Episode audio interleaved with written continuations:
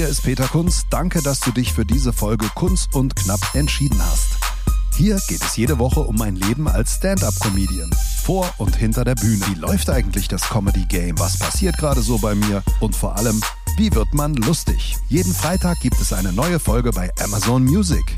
Neben diesem Podcast findest du hier auch viele weitere Podcasts. Am besten du folgst Kunst und Knapp, damit du keine Episode mehr verpasst.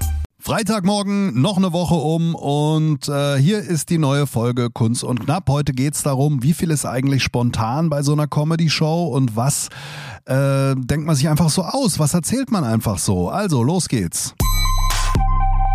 Kunst und Knapp, der Comedy-Podcast mit Peter Kunz.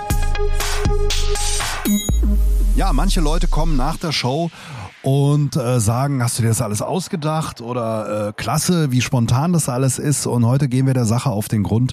Hm, wie viel ist davon eigentlich spontan? Und ich muss euch enttäuschen, es ist nicht sehr viel spontan, denn ähm, das äh, muss schon alles vorbereitet sein. Das Programm ist über Jahre zum Teil erspielt, über Monate erspielt. Man hat irgendeine Idee, man schreibt's auf, und ähm, manches kommt natürlich aus dem Alltag, aber man schreibt Sachen auf und dann testet man die erstmal. Also entweder als neuer Comedian auf einer Open Stage, auf so einem Open Mic geht man hin, hat fünf, sechs, sieben Minuten Zeit, testet das und wenn die Leute lachen, dann äh, bleibt's drin. Und wenn äh, es nicht funktioniert, muss ich es wieder umbauen, umstellen, Kleinigkeiten und äh, dann funktioniert's. Ich habe zum Beispiel eine Nummer im Programm, da geht es darum, das ähm, ist ein Wortspiel, äh, geht ums äh, Eincremen meiner Frau im Urlaub. Und ähm, ich habe, äh, um das jetzt nicht zu verraten, ihr sollt ja auch in die Show kommen, äh, es, äh, am Anfang habe ich das so gespielt, dass meine Frau die Dumme war. Das ist natürlich für das Publikum nicht so nett, wenn sich jetzt einer über seine Frau lustig macht. Und ich habe dann einfach den Twist andersrum gedreht, dass meine Frau mir quasi bildlich gesprochen die Torte ins Gesicht haut und dann war es viel lustiger, weil dann konnten sich die Leute über mich totlachen. Und ähm, das sind so Kleinigkeiten, das findet man am Anfang langsamer und dann irgendwann schneller raus. Also kurzum, so ein Programm das muss alles erspielt werden. Man kann nicht einfach da rausgehen. Niemand äh, findet das fertige Schmuckstück im Sand, äh, wenn man Gold gräbt, sondern man findet ein Goldbrösel, Comedy Gold und dann bröselt man und macht und findet vielleicht noch eine Idee und muss auch viele Varianten sich ausdenken. Und wenn man einen Text überarbeitet, nochmal und nochmal und überlegt weiter, weiter, weiter, dann äh, kommt irgendwann was dabei raus. Kleines Beispiel, äh, so eine Praxisübung für Comedians, die gerne mal auf Workshops auch gemacht wird. Schreib 20 Möglichkeiten auf, wie es völlig un, äh, sagen wir mal, unerwartet wäre, dass ein Comedian auf die Bühne kommt. Also 20 Möglichkeiten. Was würde das Publikum total überraschen? Wie würde ein äh, Comedian auf die Bühne kommen und das Publikum würde gar nicht damit rechnen? So, 20 Stück sind viel. Wenn man das aufgeschrieben hat, äh, da kommen natürlich erst so die ganz normalen Lösungen, die auf der Hand liegen. Ähm, äh, was weiß ich, er kotzt auf die Bühne, er trinkt eine Flasche Schnaps, er haut sich eine Torte ins Gesicht, er schüttet sich einen Eimer Wasser über den Kopf, irgend so ein Mist. Und wenn man dann aber 20 hat, dann schreibt man nochmal 20 auf und nochmal 20. Und irgendwann hat man vielleicht 100 aufgeschrieben und dann kann man sich die lustigsten aussuchen. Und so ist es auch bei der Comedy. Das heißt, alles, was man da auf der Bühne sieht, ist entweder vorher getestet, erprobt, erspielt. Oder äh, es war wirklich der eine geniale Einfall. Auch das gibt's natürlich, dass man einfach Gedanken im Kopf hat und äh, sagt, wow, das ist das Ding und es funktioniert dann auch so viel. Da muss man da nicht so viel machen. Das heißt, eine Comedy-Show ist eigentlich äh, immer dieselbe. Das heißt, wenn ich in Sylt spiele im Sommer oder in München im September, es sind eigentlich 90 Prozent dieselben Dinge. Es ist wie ein Theaterstück. So wirkt's aber natürlich nicht. Und das ist jetzt die hohe Kunst, denn Bühnenfigur, übrigens unser Thema in der nächsten Folge, da erzähle ich euch was darüber, äh, bin ich eigentlich im privaten Leben genauso wie als Comedian oder gibt's Unterschiede? Und äh, es muss natürlich so wirken, dass derjenige, der auf der Bühne steht, das auch authentisch rüberbringt. Und das ist jetzt wiederum die Kunst. Das, was ich erzähle, muss lustig sein, wie ich es mache, muss aber auch witzig sein.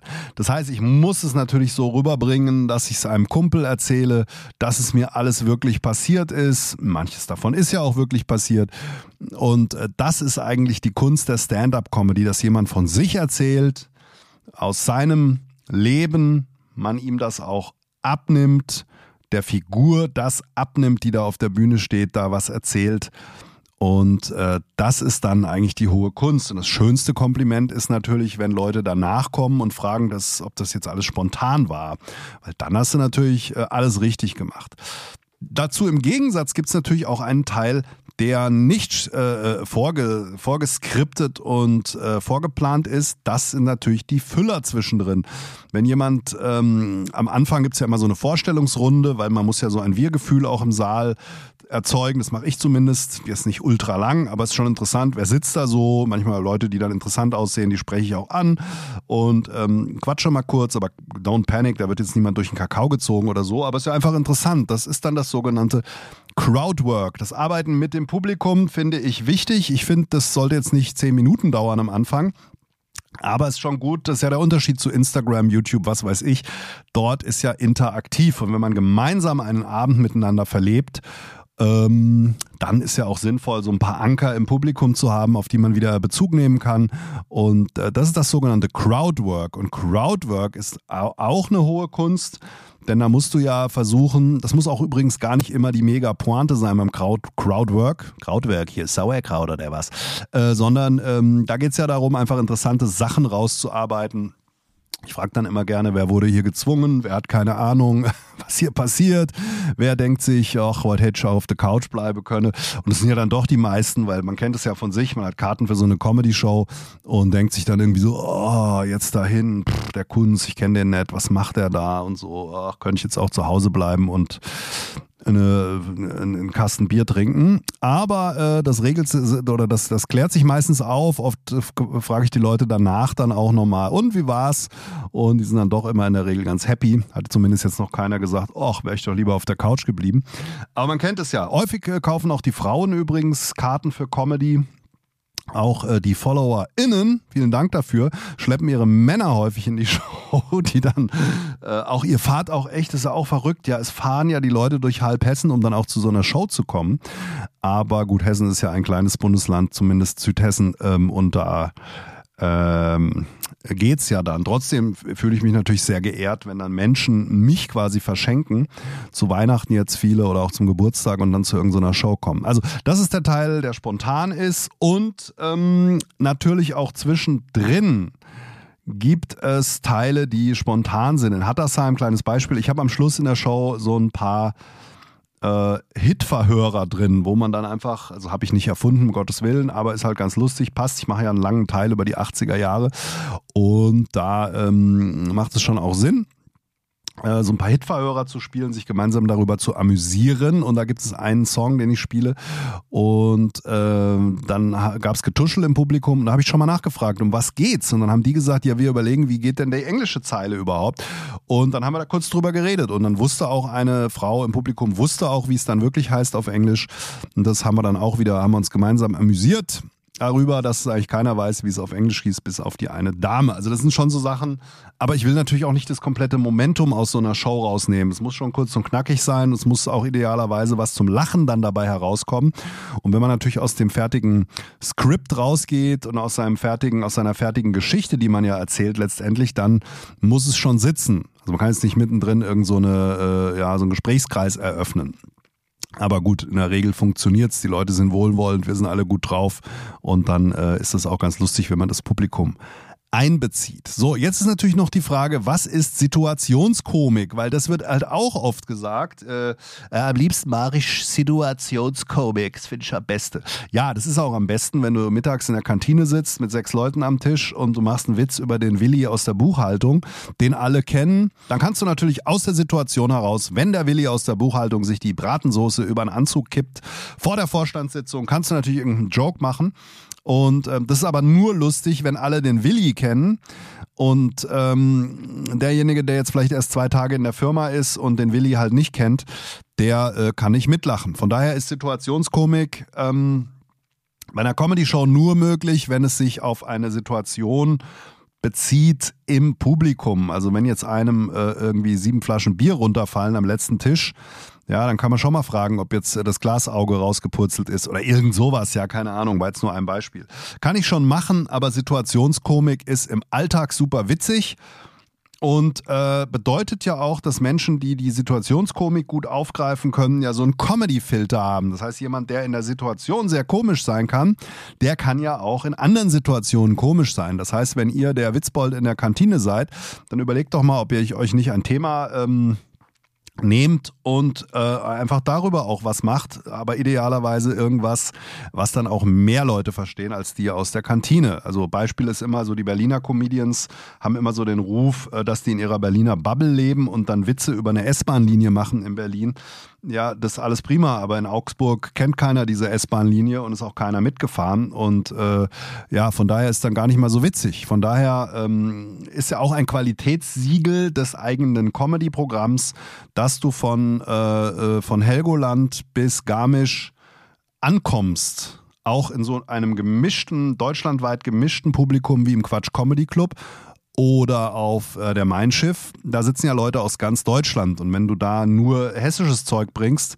dann äh, wird der Schwabe jetzt nicht so lachen und umgekehrt sich vielleicht beleidigt fühlen, wenn du dich über irgendeine äh, über eine äh, äh, Ecke von Deutschland lustig machst. Also auch das sind so Sachen, die man so ein bisschen im Kopf haben muss. Wenn ihr in meine Show kommt, äh, da gibt's zwar hessische Färbung, aber das ist jetzt auch keine 90 Minuten hessisch für Anfänger. Und damit kommen wir zur Rubrik Kunst und Knapp on und Tour. Im äh, Februar und März steht einiges an. Erstmal geht's los. Kunst und Brosius Show für alle Südhessen, Nordbaden, Pfälzer, was weiß ich. 23.02. in Sandhausen wenn es schon keinen äh, Grund mehr gibt, für die Südhessen dahin zu fahren, fußballtechnisch, dann zumindest für die Kunst und Brosius Show. Das ist auch in der Region jetzt erstmal die einzige, die es demnächst gibt. Ähm, da sind wir am 23.02. in Sandhausen. Tickets wie immer, peterkunst.de könnt ihr gucken. Dann am 5.03. das Solo in Darmstadt. Das ist, äh, ja, eigentlich ist es voll. Guckt mal online, ob ihr noch Tickets bekommt. Äh, manchmal geben Leute welche zurück. Könnt ihr mal schauen, ob ihr noch Glück habt im Schlosskeller. Fünfter, dritter und äh, das, ach so, das wollte ich auch nochmal sagen. Also ich hatte das neulich auch gepostet. Wenn jemand zuhört und keine Kohle hat, dann schreibt mir bitte auf Instagram oder mail at peterkunst.de. Dann werden wir versuchen, ähm, noch irgendwie äh, einen, Platz im Saal zu finden oder auch zwei, weil Kultur, das sage ich immer wieder, ist kein Luxus, sondern es ist Teilhabe.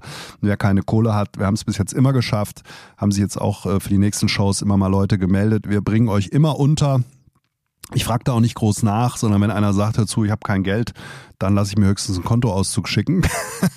Nein, natürlich nicht. Also ich frage da nicht nach. Ich glaube euch das. Wenn einer sagt, hab keine Kohle, dann ist es so und dann seid ihr trotzdem mein Gast, unsere Gäste bei der Kunst und Brosius Show. Wollte ich nur mal sagen, könnt ihr auch weiter sagen. Also 5.3. Darmstadt, 16.3. Hörgrenzhausen. Das ist äh, Bereich Montabaur, Koblenz da oben für alle Westhessen, Limburger und so. Da könnt ihr ruhig mal hinfahren, weil es gar nicht so weit. Hörgrenzhausen, ein nagelneues äh, Jugendzentrum, zweite Heimat aber äh, das ist einfach nur eine Veranstaltungshalle.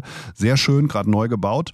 Und dann gibt es noch eine Benefits-Show, eine Charity-Show am 19.03. in Mannheim. Und zwar gibt es dort eine Musikerin, Lorena Huber, die hat ähm, mal einen deutschen Preis gewonnen für die beste Rock-Nachwuchsröhre. Und die Lorena hat sich überlegt, sie macht im Kapitol in Mannheim ein riesen Benefizkonzert zugunsten des Hop Kindertumorzentrums Heidelberg, KITZ, K-I-T-Z. Da sind wir auch gerne dabei als Kunst und Brosius.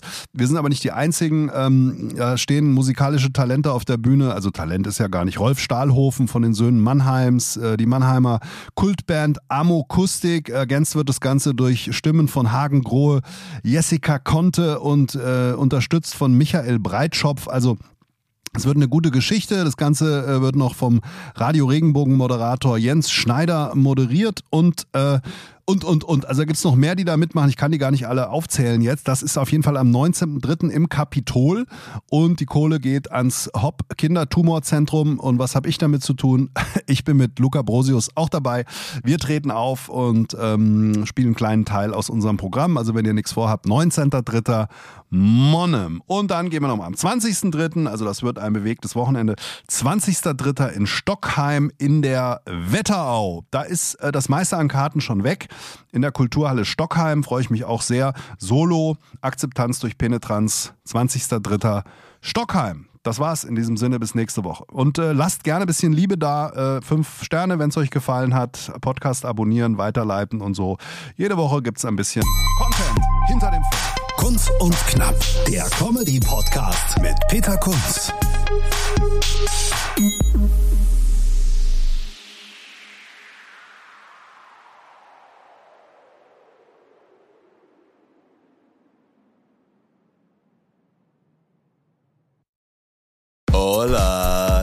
Y chicos. Wir schalten das nächste Comedy-Level frei. Also so viele Lacher, so viel Publikumsgeschrei und so viele Gags. Also ohne trainierte Zwerchfellmuskulatur kann ich da nur eindringlich davor Wir warnen. sprechen an, was Deutschland bewegt. Der eine glatt gebügelt, der andere schief gewickelt. Kunz und Brosius, das sind wie viele Personen? Zwei. Aber wie viele Wörter sind das? Drei.